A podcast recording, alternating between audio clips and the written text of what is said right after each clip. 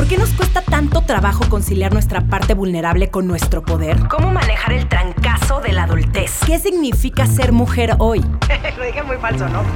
Está en ti agarrar las riendas de tu vida y salir de tu zona de confort. Desde atreverte a cumplir tus metas hasta aprender de quienes no son como tú.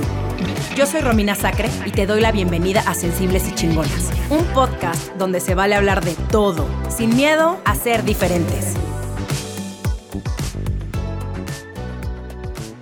Estoy demasiado emocionada de poder tener esta plática con ustedes. Va a ser una plática muy breve porque sé que están en plena promoción de su nuevo libro, pero estas preguntas creo que van a ser muy concisas y qué emoción tenerlas aquí y qué emoción su coreografía es un movimiento, el movimiento que están haciendo en este momento y el movimiento que están creando. ¿Qué es lo que más les emociona de ser una de las piezas clave del movimiento feminista actual? ¡Oh, qué difícil! ¡Qué fuerte! Fuertes declaraciones. arrancamos, arrancamos con todo. No sé si nos asumimos como, no sé si nos asumimos como una pieza clave del feminismo actual. Quizás, no sé. Es como, ah. Lo que sí tenemos claro es que, evidentemente, por la visibilización que se dio de nuestro trabajo, tenemos un espacio de enunciación, ¿no? Como un espacio en el cual eh, podemos poner ciertos temas sobre la mesa en torno a los feminismos y a la perspectiva también feminista que nosotras tenemos. Eh, pero un lugar que lo llevamos con mucha responsabilidad. Intentamos de que esté al servicio también de las demandas feministas, eh, interseccionales, tanto de mujeres como personas de las disidencias del sistema sexo y género. Creemos en esa lucha conjunta dentro de los feminismos, creemos que somos sujetas, sujetos, sujetos políticos del feminismo. Em, e intentamos siempre que un poco ese espacio que nosotros tenemos sea también una plataforma para anunciar todas estas otras demandas, ¿cierto? Eh, y teorías, que un poco el objetivo que nosotros tenemos, que es de difundir estas distintas ideas y llegar lo más lejos posible con ellas, ojalá a la mayor cantidad de gente posible.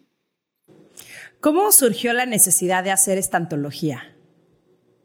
Eh, quisimos Bueno, es una invitación que nos hacen, pero también quisimos poner eh, ahí en manifiesto nuestro referente, eh, distintas eh, autoras y artistas que, que, nos inspiran, que nos inspiran en el feminismo, pero también en la creación. Entonces, quisimos hacer esta propuesta de de donde pudieran estar contenidos estos, estos referentes y de repente eh, influenciar a otras personas eh, con estos textos o con estas obras a crear también un poco esa idea. Y en el prólogo comentan lo difícil que fue elegir los textos para integrar en la antología. ¿Cuál fue ese factor diferenciador que las hizo escoger a las autoras y los textos que encontramos en su libro? en general, eh, cuestiones más administrativas, de permiso, eh, porque todo el mundo, ¿no es cierto?, para poder lograr eh, conseguir los derechos de esta obra o de ciertos fragmentos.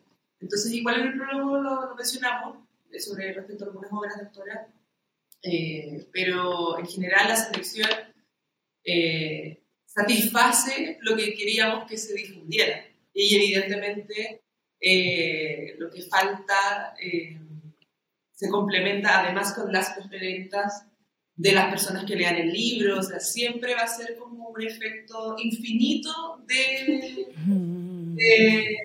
carencia, ¿no es cierto?, de, referente ahí, pero la, discusión ya está, como que es un punto de partida también para poder eh, poner en diálogo a estas distintas autoras, así. Y es un libro, creo que, de, consulta. Es un libro que no solamente se va a leer una vez, sino que es el, referente para respondernos nuestras dudas o cuando de pronto nos sintamos que algo no se siente correcto. Y, me encanta que puedan, que pueda ser para cualquier persona, ya sea que ya está eh, que ya es parte del movimiento feminista o que apenas se está acercando o que de pronto no sabe qué es el feminismo y que esta sea como la puerta para decir, mira, esto es lo que hay, esto es lo que existe, esto es lo que ha habido y esto es lo que nosotras creemos.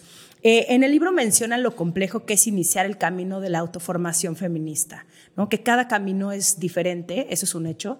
Sin embargo, para ustedes, ¿cuál sería esa acción o primer paso a la, a la deconstrucción? ¡Uh, qué complejo! es como tres horas de podcast. Muy bien. Eh, tal como tú dices, es un proceso bien personal también. Lo que sí nosotras... Eh, gente como de estas generaciones tenemos eh, en deuda, ¿no es cierto?, eh, nuestra propia historia del arte de las mujeres, por ejemplo, o nuestra propia historia de, pensadoras, de filósofas, de, reflexiones feministas, que no, no, tuvimos el acceso a lo mejor eh, cuando estábamos en el colegio, tampoco tanto cuando estábamos en la universidad, sino que más bien nuestra formación fue bien de, de hombres, de hombres blancos, de hombres de europeos. Entonces, eh, por ahí, independiente de, la historia de cada una, una se tuvo que acercar a estas teorías, a veces a través de una amiga o a veces a través eh, de, no sé, de la propia inquietud, eh, pero con, el puro interés. Hoy, por lo menos, la, la teoría feminista está mucho más difundida, entonces quizás gente más joven ya y profesoras también que están ahí haciéndole frente ya pueden acercarse a la teoría desde mucho más niña, desde mucho más eh, en el colegio o incluso en la universidad. Entonces, como que depende, depende de, de ahí, de todo. ¿Cuáles son los cambios positivos que ustedes están viendo a raíz de lo que ustedes han generado? Porque arranqué diciéndoles que sí son una pieza fundamental en el, movimiento feminista y en México pues son fuertísimas. O sea, todas las que estamos involucradas en este movimiento las conocemos. Entonces, ¿cuáles creen ustedes que son estos cambios? Que sí están sucediendo hoy. Yo sé que queda mucho por hacer, sé que quedan incluso años y años y años de construcción, pero hoy, ¿cuáles serían como estas tres acciones puntuales que ustedes dicen, por lo menos se está logrando algo?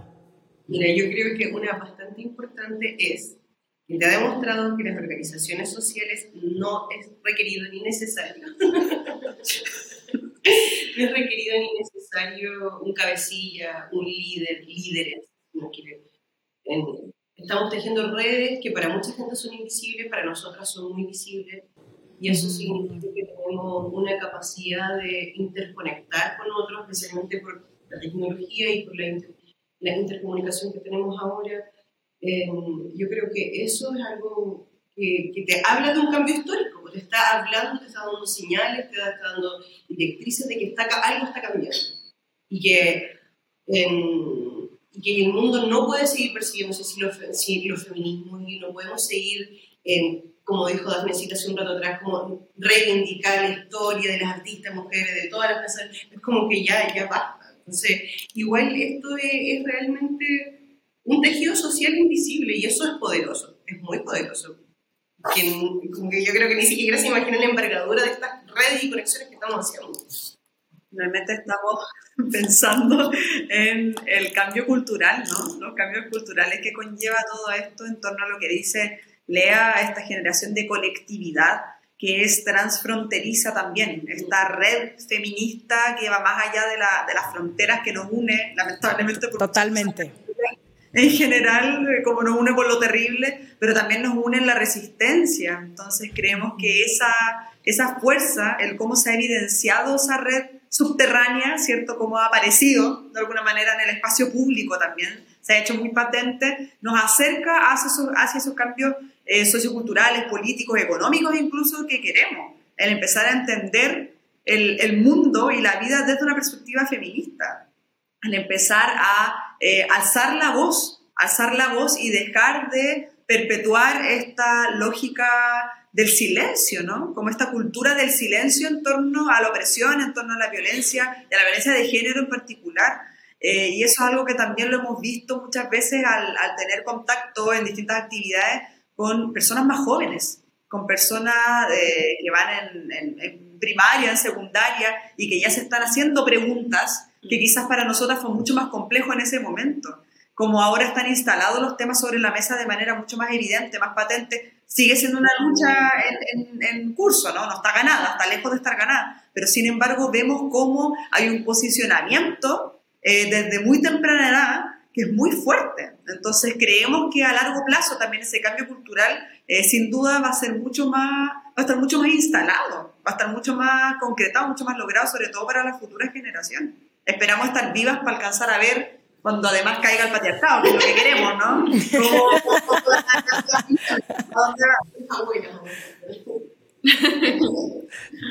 Sí, totalmente. Yo también espero estar viva cuando eso suceda, pero a mí también me emociona ser parte de esta generación que al menos estamos señalando lo que, lo que no está bien, lo que ha sido impuesto durante años y años y años y al menos en mi caso yo no lo veía y, qué, qué, bonito se siente decir soy feminista y qué bonito saber que no importa que yo esté en México y ustedes no sé dónde estén, creo que están en Chile o no sé dónde se encuentran en este momento preciso, pero em, qué bonito sentir eso, qué bonito sentir que estamos unidas y que estamos juntas en una misma causa. Esta es mi última pregunta, pero eh, ustedes crearon eh, el performance de El violador eres tú. ¿Quién fue la primera que vio que lo hicieron en otros países? O si estaban juntas cuando vieron que lo estaban haciendo en otros países y qué sintieron al respecto. Creo que estábamos, sí, estábamos juntas. Creo que estábamos juntas. Lo que pasa es que nosotros hicimos la intervención. Bueno, estamos en Valparaíso. vivimos en Valparaíso en el puerto de Valparaíso. Y recuerdo que la primera vez que hicimos la intervención fue el 20 de noviembre acá en Valparaíso. Y luego la hicimos nosotras también en Santiago para el 25 de noviembre, que es el día por la eliminación de la violencia. Y eh, me acuerdo que en ese momento estábamos juntas, acabamos de terminar de hacer las, las performances en como seis lugares distintos, hicimos Violador en tu Camino en el centro de Santiago. Luego sufrimos lamentablemente la represión policial a través de gas pimienta, etc. Entonces estábamos muy afectada en ese momento, pero luego recuerdo que cuando ya pasó un poco tomamos el celular y vimos que eh, la cantante Nati Yu había recompartido el, un video de una de las performances que se hizo, eh, o sea, de una de las veces que le hicimos, que fue la de la Alameda. Y ahí fue como dijimos, oh, mira, lo, compartió una persona que, que, admiramos mucho, que es muy reconocida, y de pronto empezamos a ver que se empieza a recompartir, a recompartir, y que ahí se empieza a, a generar la intervención en distintos lugares, en distintos lugares y estábamos juntas, en verdad vivimos todo ese proceso juntas y luego también, como decía Lea, estábamos en, en la casa que con Daphne vivimos en la misma casa eh, y que también ahí empezamos a ver otros videos y de ahí también empezamos a ver que nos llegaban correos, eh, mail, muchas personas de México, de hecho México fue uno de los países que sí, sí, sí, sí, sí. y de personas diciendo queremos hacer intervención acá y ahí nosotros dijimos, bueno, convoquemos, convoquemos al, al 29, me parece que fue, de noviembre, a que cualquier persona en cualquier lugar del mundo, ¿no? mujeres y disidencias en cualquier territorio, pueda replicar la intervención. Y ahí ya empezamos a ver esta explosión de videos. Partió en Australia, me acuerdo, por el tema del, de la hora, ¿no? Porque en Australia tienen el futuro. Aquí era el 28 y allá ya era el 29, entonces me acuerdo que fue así, como y ahí empezamos a verlo, verlo, verlo, y como, como esta bola, este efecto bola de nieve, ¿no? Que se generó muy, muy, muy importante. Pero claro, siempre es como una película. Sí, es como, como, real. como, claro, como si hubiésemos visto una película. Como pensarlo hacia el pasado es como, claro, como una historia como bien increíble, entonces no, como que no parece real, cuesta, es como una película. Eso lo define bien, yo creo. Así sí, sobre todo, algo que, sobre todo algo que ustedes crearon y con esta intención tan magnífica de, de, generar un cambio. Les agradezco muchísimo por su tiempo, les deseo lo mejor y la mejor de las suertes con su libro. Eh, qué gustazo haberlas conocido y platicar brevemente. Ojalá y algún día tenga la oportunidad de conocerlas en vivo y abrazarlas y darles las gracias. Eh, pero les mando un beso gigante y nada más. Eh, yo, yo feliz, ¿eh? yo feliz. Y pues muchísimas gracias. Les mando un abrazo gigante. Cuídense mucho. Igualmente, nos vemos en México, ojalá. Sí, sí. Vengan, por favor. Esto fue Sensibles y Chingonas. Síguenos en Instagram y Facebook como Sensibles y Chingonas. Y no olvides suscribirte a nuestro newsletter en sensiblesychingonas.com, diagonal newsletter.